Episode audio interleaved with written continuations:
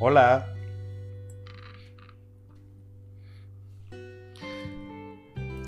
Felicítenme. Hoy me dieron la noticia de que ya está listo mi título de una segunda maestría que acabo de terminar en psicología clínica. Y la verdad estoy contento.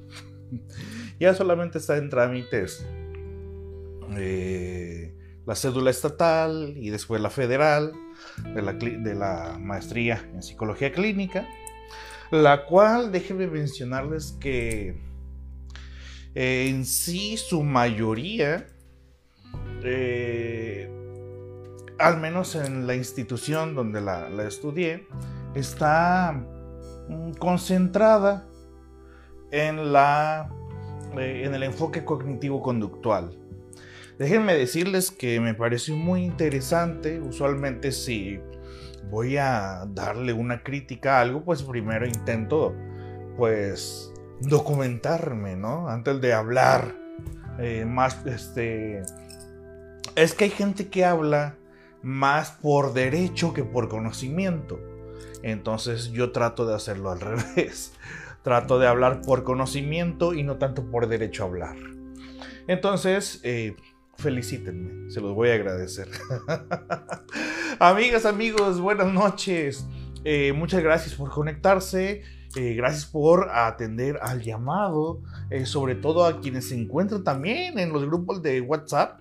Pues se los agradezco mucho porque creo que ahí ustedes pueden obtener información de primera mano de todo lo que se oferta sobre el área de la salud mental en ocasiones yo les voy a compartir pues tanto material de aquí que realizo con el live, pero también de repente les, les comparto a ustedes información de clases gratuitas con derecho a constancia. Eh, solamente hay que comunicarse con las personas con las que les dejo los enlaces y se van a ir dando cuenta pues paulatinamente que eh, también les dejo un día sí, un día no, un día sí, un día no eh, tareas para ejercicios para la salud mental.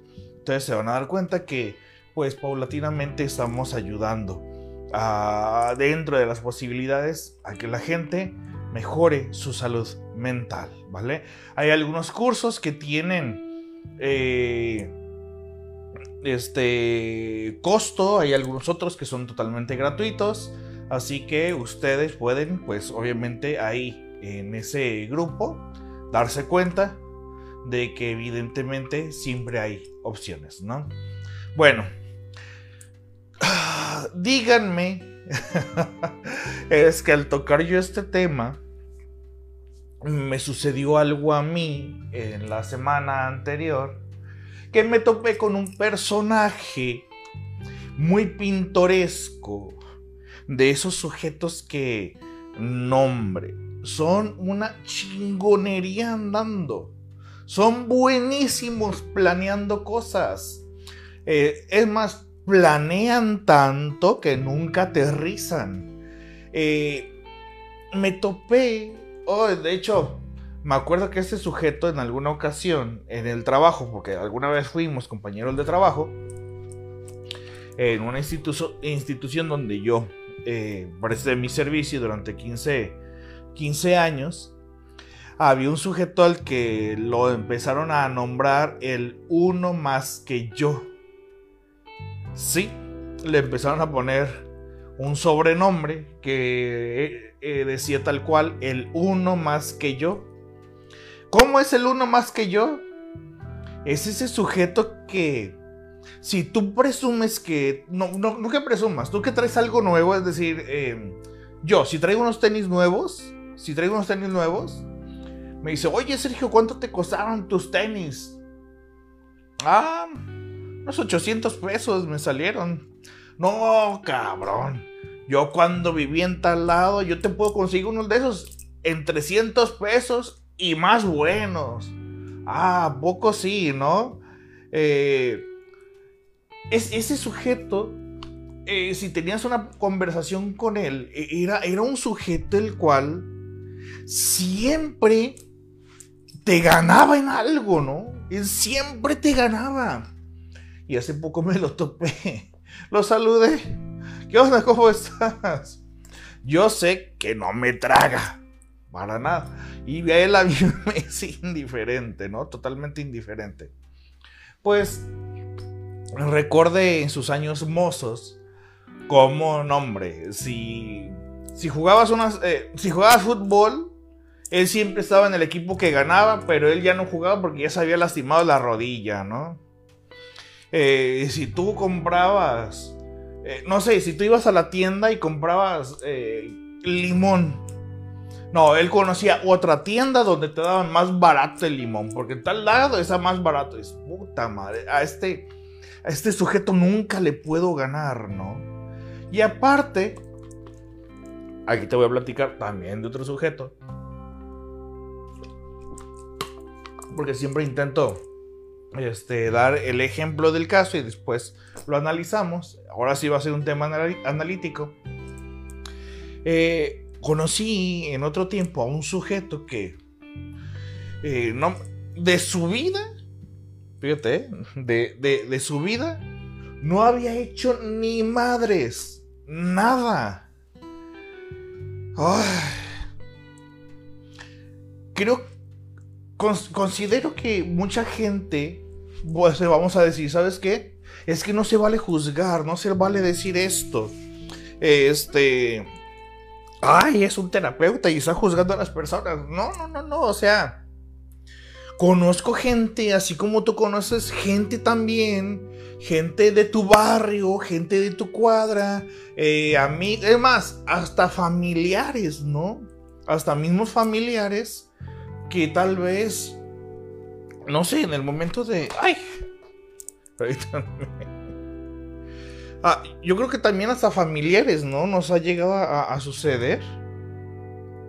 Que, también, eh, no sé, hay, como que una, competencia, tipo una competitividad muy notoria de que si, no sé, por ejemplo, si tú tienes este, un hermano una hermana y ambos tuvieron hijos más o menos de la edad similar, y uno le gana con promedio al otro, no, hombre, pues el, tío comenzaba, no sé, a hacer diferencias de, ¿cómo decírtelo?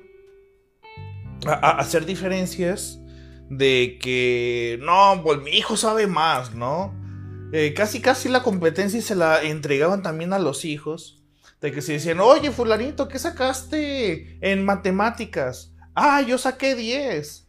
Y el otro, el primito, no, pues yo saqué 11, ¿no? O sea, con tal de... de alguna manera, con tal de que ya desde ahí esa competencia, eh, de alguna forma llegaba al punto del absurdo, de lo ridículo. Y bueno, en alguna ocasión yo me topo con una familia en el cual había un sujeto que de su vida pues no había hecho pues, pues absolutamente nada. Este sujeto era un músico muy frustrado. Era un músico muy frustrado. El cual, eh, bueno, eh, el sujeto inicialmente había estudiado teología porque el sujeto quería ser sacerdote. Eh, el máximo de esta familia era una familia que basaba sus normas y principios basado, basado totalmente a una moral religiosa. Bueno, total que el sujeto estudia teología, se mete al seminario, Pero el sujeto no logra concretarlo porque pues le gana la tentación, conoce a una mujer, eh, se casa eh, con ella, pero eh, pues el sujeto no había estudiado algo pues de lo cual sacara trabajo, ¿no? Entonces él tenía un sueño anhelado de ser músico y él durante un tiempo intentó ser como que un imitador de Joan Sebastián. Ese sujeto, súper frustrado, llegó a grabar dos discos que la verdad sí tenía una voz eh, que cantaba muy bien. Cantaba muy bien. No, hombre, tampoco era la, voz idéntica a la de Joan Sebastián, pero el sujeto, por supuesto que sí, lo que hacía era eh, una imitación Mm, más o menos. Total, que el sujeto deja de ser el orgullo de sus padres porque él intentó ser el orgullo de sus padres. Y los papás habían depositado en él, habían depositado en él una expectativa de si lo vas a lograr, si lo vas a lograr. De esas ocasiones en que tu hijo, ay, perdone por lo que voy a decir, pero esas ocasiones en las que tú notas a alguien que por más que se esfuerce, una cosa es talento y otra cosa es la aptitud y actitud, ¿no? Si eres apto para tal cosa, ¿no? Si puedes o no. Por ejemplo, yo puedo decir que a mí me gusta mucho eh, la lucha libre, pero el hecho que me guste mucho no significa que se me va a dar, ¿no? O, la, o el canto, ¿no? Como decía Odín Dupeirón, ¿no? Una cosa es que por más que ames la música, por, por más que, que, te guste la, la, música, una cosa es que te guste y otra cosa es que se te dé el canto, ¿no? Son cosas muy diferentes.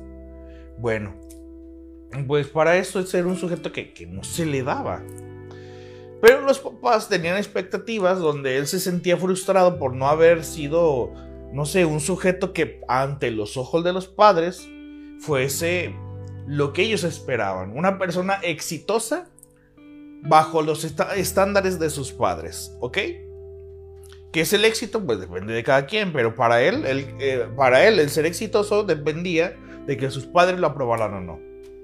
Total, que el sujeto, como decimos, nomás no pela un chango a nalgadas, no se le da nada, eh, tiene trabajitos así muy...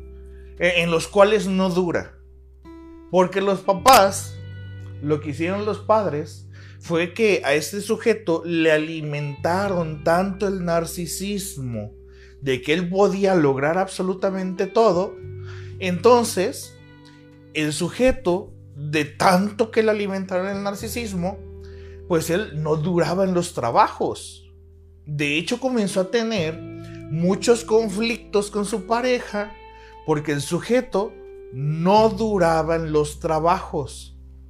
Me refiero con eso a que el sujeto no duraba en los trabajos porque el sujeto, eh, pues oye, un, un, papá y una mamá que le alimentan el narcisismo a este sujeto, ¿tú crees que un sujeto con, eh, con un narcisismo tan, tan, ¿cómo se puede decir? Tan sobrevalorado. Y luego aparte hay expectativas en él.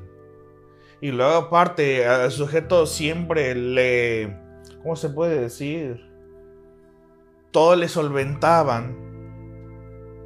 Él quiso ser sacerdote porque el máximo de los padres es su religión católica, pero no se logró, se siente frustrado, pero ya tenía un narcisismo fortalecido se mete eh, en su momento a trabajos donde él iba a ser empleado, no dura en los trabajos porque un narcisista como él pues no está para que le den órdenes.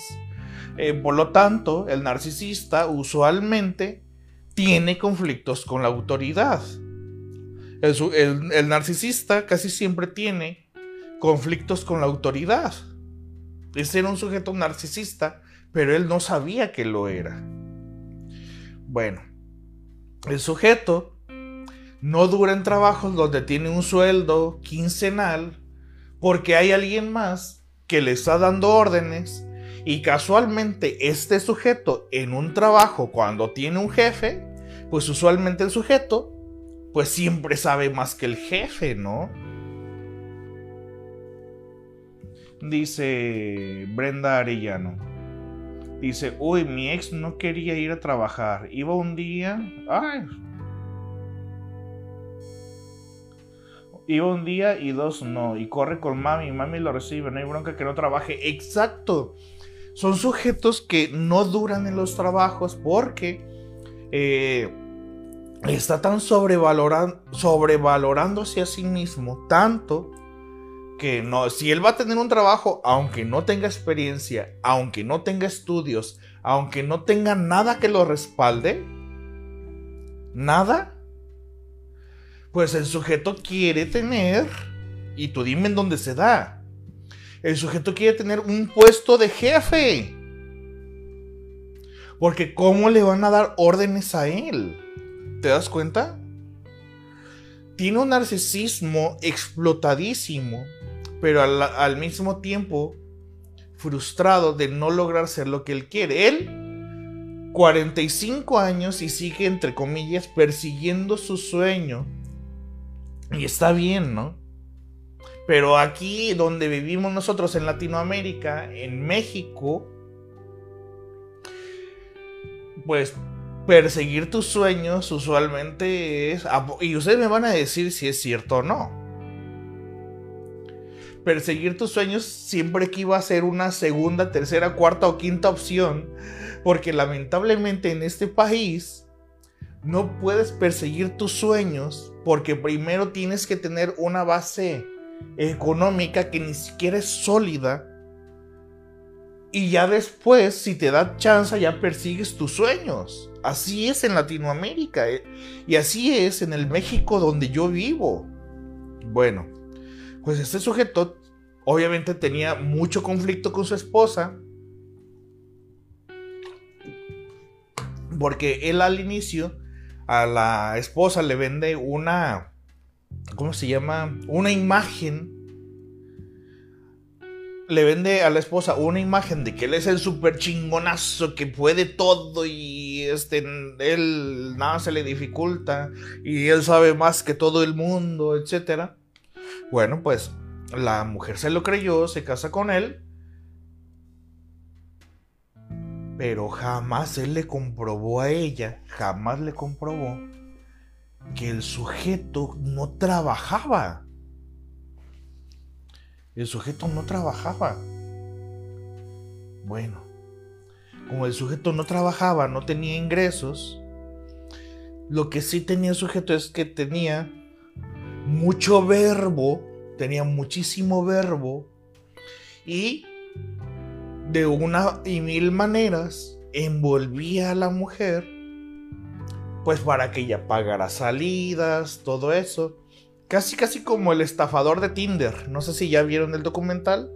Véanlo, el documental de Tinder. Ese sujeto trabajaba así. Es más, ¿sabes como quién? Eh, tal vez van a decir, ah, ese está ya mucho borroco, ¿no? Pero, eh, ¿recuerdan ustedes a Gordolfo Gelatino? Eh, ¿Recuerdan ustedes a, Gordolfo Gelatino? Este sujeto que eh, era un sujeto cuarentón, mantenido por su mamá, doña Naborita, que ella trabajaba planchando ajeno, como decían ellos. Y el sujeto se levantaba a las 4 de la tarde y siempre se iba a, sus conquistas, ¿no? Bueno, eh, pues este tipo llega un momento en el que hace unos años, aquí en Tepic, hubo un concurso. Fíjate, bien ¿eh? lo que te voy a, a platicar. Hubo un concurso donde este sujeto se inscribe junto a varios participantes en la feria de Nayarit. Porque ese, el concurso era buscando a, la, a la voz de Joan Sebastián. No, hombre, pues en el mero mole de este sujeto, ¿no? No, pues. El sujeto se inscribe. Como te digo, el sujeto canta más o menos. Y si le pones atención, como que sí le da un aire, ¿no? Al tono de, de voz de Joan Sebastián. Para no hacerles el cuento largo sobre el tono de, de, voz de Joan Sebastián, el sujeto, pues ándale, que pasa a los primeros lugares. Pero comenzó el sujeto. El sujeto perdió, quedó en segundo lugar. El sujeto que era todo un santito, que era un un intento de sacerdote, porque ni siquiera logró ser un sacerdote, no terminó de estudiar.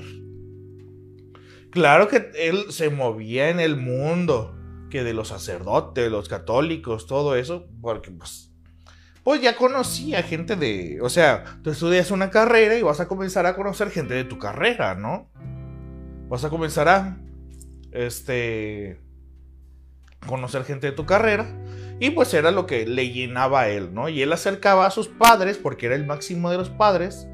Y él lo que hacía era que este, acercaba a los padres como así, pues mira, por lo menos te acerco, si yo no fui sacerdote, te acerco con ellos, ¿no? Tenían una afición con la religión católica, ¿no? Con tener contacto con personas dentro del catolicismo. Tenían una afición por eso. Pero el sujeto no logró darle lo que querían, pero hasta eso que los papás, bueno, seguían teniendo altas expectativas del chico y él todavía lo intentaba. Bueno, queda en segundo lugar. Pero aquí el padrecito, bueno, sacerdote y todo lo que quieras, queda en segundo lugar. Y ándale que de ese sujeto salen los comentarios más machistas y misóginos que te puedes imaginar, que no los voy a decir aquí, pero que salieron de la boca de, ese sujeto los comentarios más aberrantes sobre las mujeres, ¿sabes por qué? Porque una chica le ganó el concurso de imitar la voz de Joan Sebastián. La chica tenía una voz que dices, está vivo Joan Sebastián, pero volteabas a verla y dices, caray, ¿cómo le hace? Bueno, yo he conocido hombres, eh, conozco, hay un amigo mío, músico, que ese hombre hace la voz es un imitador de, de Alejandra Guzmán. Nombre, le dicen el chango. y le sale idéntica la voz de Alejandra Guzmán a este hombre. Entonces, claro que se puede todo. Entonces, esta chica era una imitadora de Joan Sebastián y la voz le salía idéntica a Joan Sebastián. Era, o sea, e, era por, más porque la familia, más porque sí, exacto. Qué mala suerte la de este sujeto, porque siempre queda en segundo lugar. Nada más, ¿no? Bueno. Y pues obviamente no, no gana el concurso, le gana a alguien, eh, le gana una chica. Y ya te imaginarás los comentarios más aberrantes que dijo sobre las mujeres, especialmente sobre la concursante. Que uno dice, oye, ¿dónde están los sacerdotes? ¿No? ¿Dónde está lo? ¿Dónde está el amor por el prójimo que tanto profesas? Pues no, nunca existió el amor por el prójimo. Total, no tiene trabajo, no recibe un sueldo quincenal, no tiene negocio, no tiene carrera profesional, no estudió, no nada. Ay, disculpen cómo lo diga, pero el sujeto es de esos típicos sujetos que es un perdedor. El sujeto es el típico perdedor que no hace nada de su vida porque tiene un ego tan inflado que él aquí en su mente tiene millones de dólares y millones de empresas aquí en su mente, pero para empezar ni siquiera tiene cuenta bancaria, ¿no? Y el poco dinero que tiene es porque eh, una vez al mes lo contratan que para fiestas, para este, eventos, pues fiestas, eventos familiares, etc. Y bueno, él compró todo su equipo y él lo traslada y pues lo contratan que una vez cada mes o cada dos meses y saca un dinerito de ahí y usualmente lo contratan de lugares donde pues nadie conoce, ¿no? Entonces, él se hace super publicidad, todo eso, pues claro, es su sueño ser músico.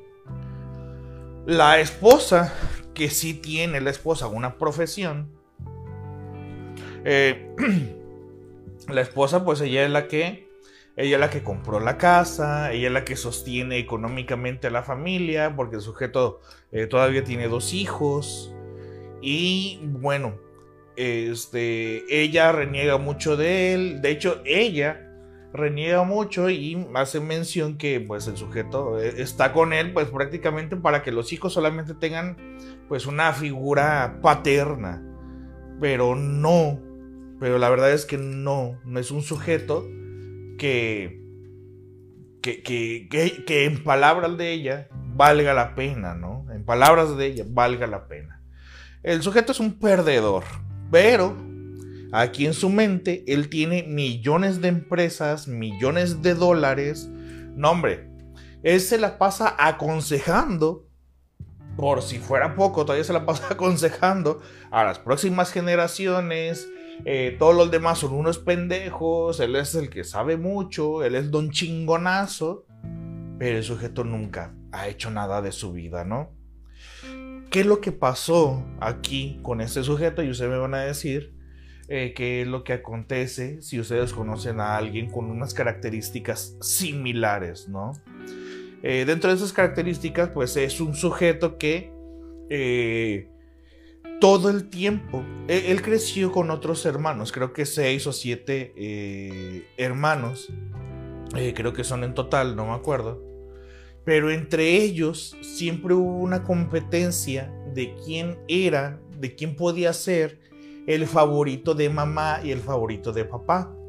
Porque la madre lo que hacía aquí era que entre ellos casi casi los ponía a competir y a ver quién era digno de ganarse el amor de mamá. Y obviamente, lo que empezaron a hacer estos hermanitos en la etapa de la infancia es que comienzan, eh, eh, no tienen una figura materna que a ellos les corresponda del todo el trato. No del todo el trato, sí se los corresponde, ¿ok? Sí les corresponde el trato, pero no del todo. Les corresponde el trato de una manera ¿cómo se puede decir? Como motivo placebo, ¿ok? Como motivo placebo. Eh, tipo placebo porque, ay, mira, sí, aquí soy tu mamá, pero tienes que hacer algo para merecerte mi amor. Entonces, esto es, lo que, esto es lo que hacían, pues era competir entre ellos. Y este sujeto en especial del quien estoy platicando es el que era el más lambiscón y era el que le trae, él le comenzaba a traer los chismes a mamá de lo que hacían sus hermanitos, de lo que hacía su esposo y todo. Entonces comienza a convertirse en el informante. Al convertirse en el informante, pues es chismoso, pues, comienza a convertirse en el gran favorito de mamá y al convertirse en el gran favorito de mamá, Freud mencionaba a aquel sujeto que se ha convertido en el gran favorito de su madre, usualmente tiene el comportamiento de un conquistador. Además, comenzaron a depositar muchas expectativas en este chico. Este chico logra sostener un Edipo, logra sostener un Edipo mediante que hablaba mal de sus hermanos. Conforme los echaba de cabeza, como se dice popularmente, mediante el chisme. Entonces, el sujeto tiene acceso a la madre y en el Edipo él tiene acceso a la madre, pero el sujeto no es el sujeto, el, sujeto no es amado por, simplemente por existir. El sujeto es amado porque trae chismes. El sujeto como trae chismes, la mamá pues lo acepta más y este y este no solamente trae chismes, comienza a inventar historias. Es decir, que además de chismoso, mitómano comenzó a desarrollar historias para tener que inventar, tener que darle más chismes a mamá para poder ser aceptado por la madre.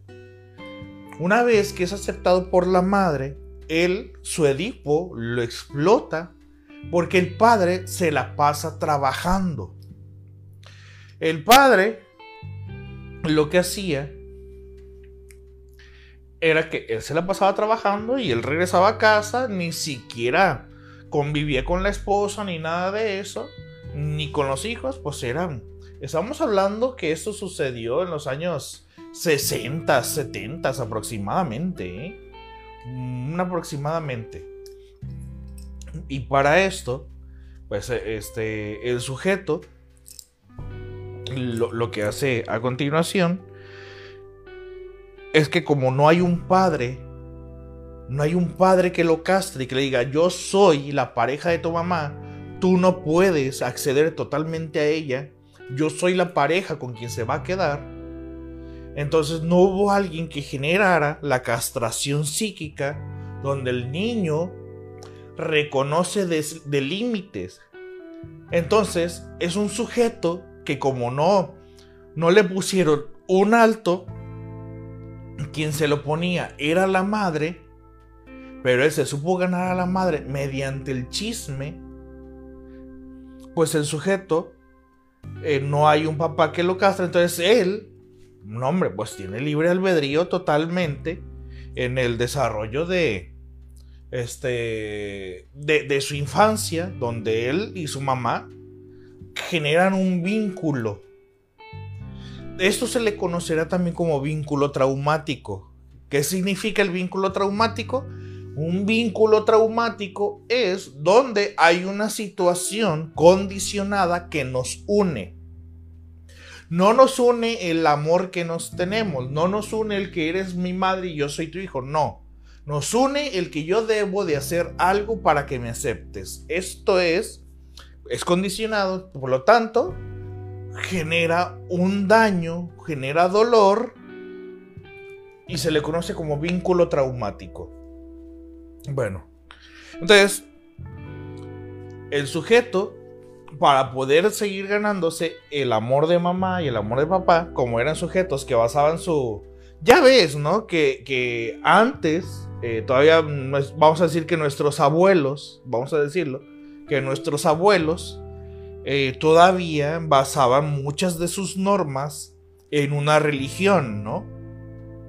Muchas de sus normas están basadas en una religión, su moral, sus principios, y no es que esté bien, no es que esté mal. Son familias que se criaban de esa manera. Y esta familia, pues, se crió bajo las normas de la religión católica, pero este hijo quería ser sacerdote para poder seguir siendo el orgullo de los padres, ¿no? Pero lamentablemente no lo logra. Bueno, el sujeto, como, como no hubo alguien que desde pequeño le pusiera límites, ¿qué es lo que acontece? No hay límites, por lo tanto, como no hay límites, yo soy omnipotente. El niño desarrolla un sentimiento de omnipotencia cuando desarrolla el sentimiento de omnipotencia, pues ¿quién puede más que yo? Que yo he sido el gran favorito de mi madre y ella ha fortalecido mi narcisismo, pero mi narcisismo es un narcisismo condicionado, siempre y cuando yo la mantenga al tanto de cosas. El sujeto no logra estudiar lo que él quería estudiar, conoce una mujer de la que él se enamora y e, es una mujer que se impone al igual que se imponía la madre. Se, se impone la madre Y en consecuencia, aquí lo que sucede es que existe ya este debate, ¿no?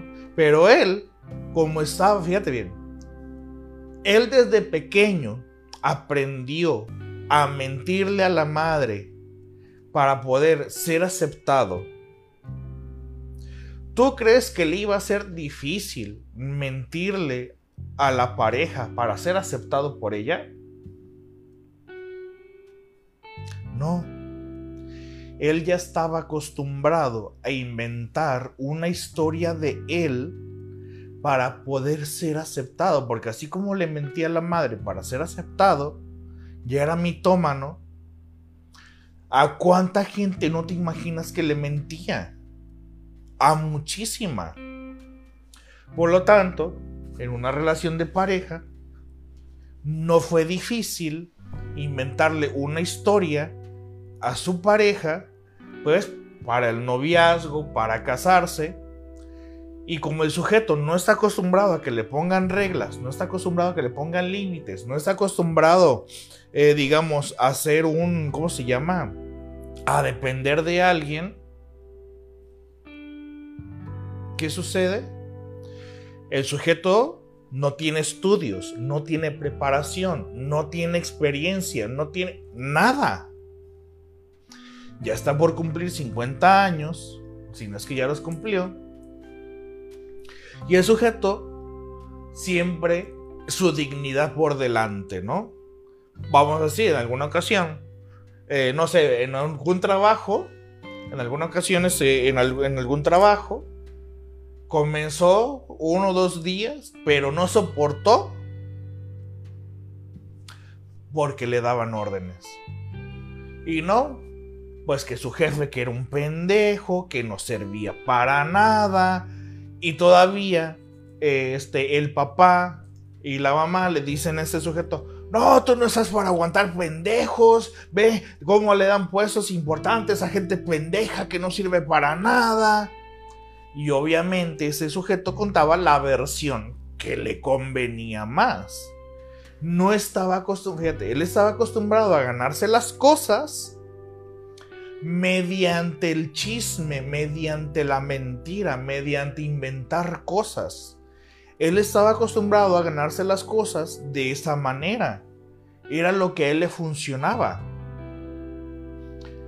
Por lo tanto, estar en un trabajo donde él es un subordinado, pues no iba a durar. Lo corren de unos trabajos, de otros, este, de, otros se sale y a otros y de otros trabajos simplemente no vuelve, pues lo que sucede así aquí con Don Chingón es que él tiene muchos planes, pero le falta recurso económico, le falta experiencia. Se las, se las vas aconsejando a todo el mundo, pero de su vida no hace nada.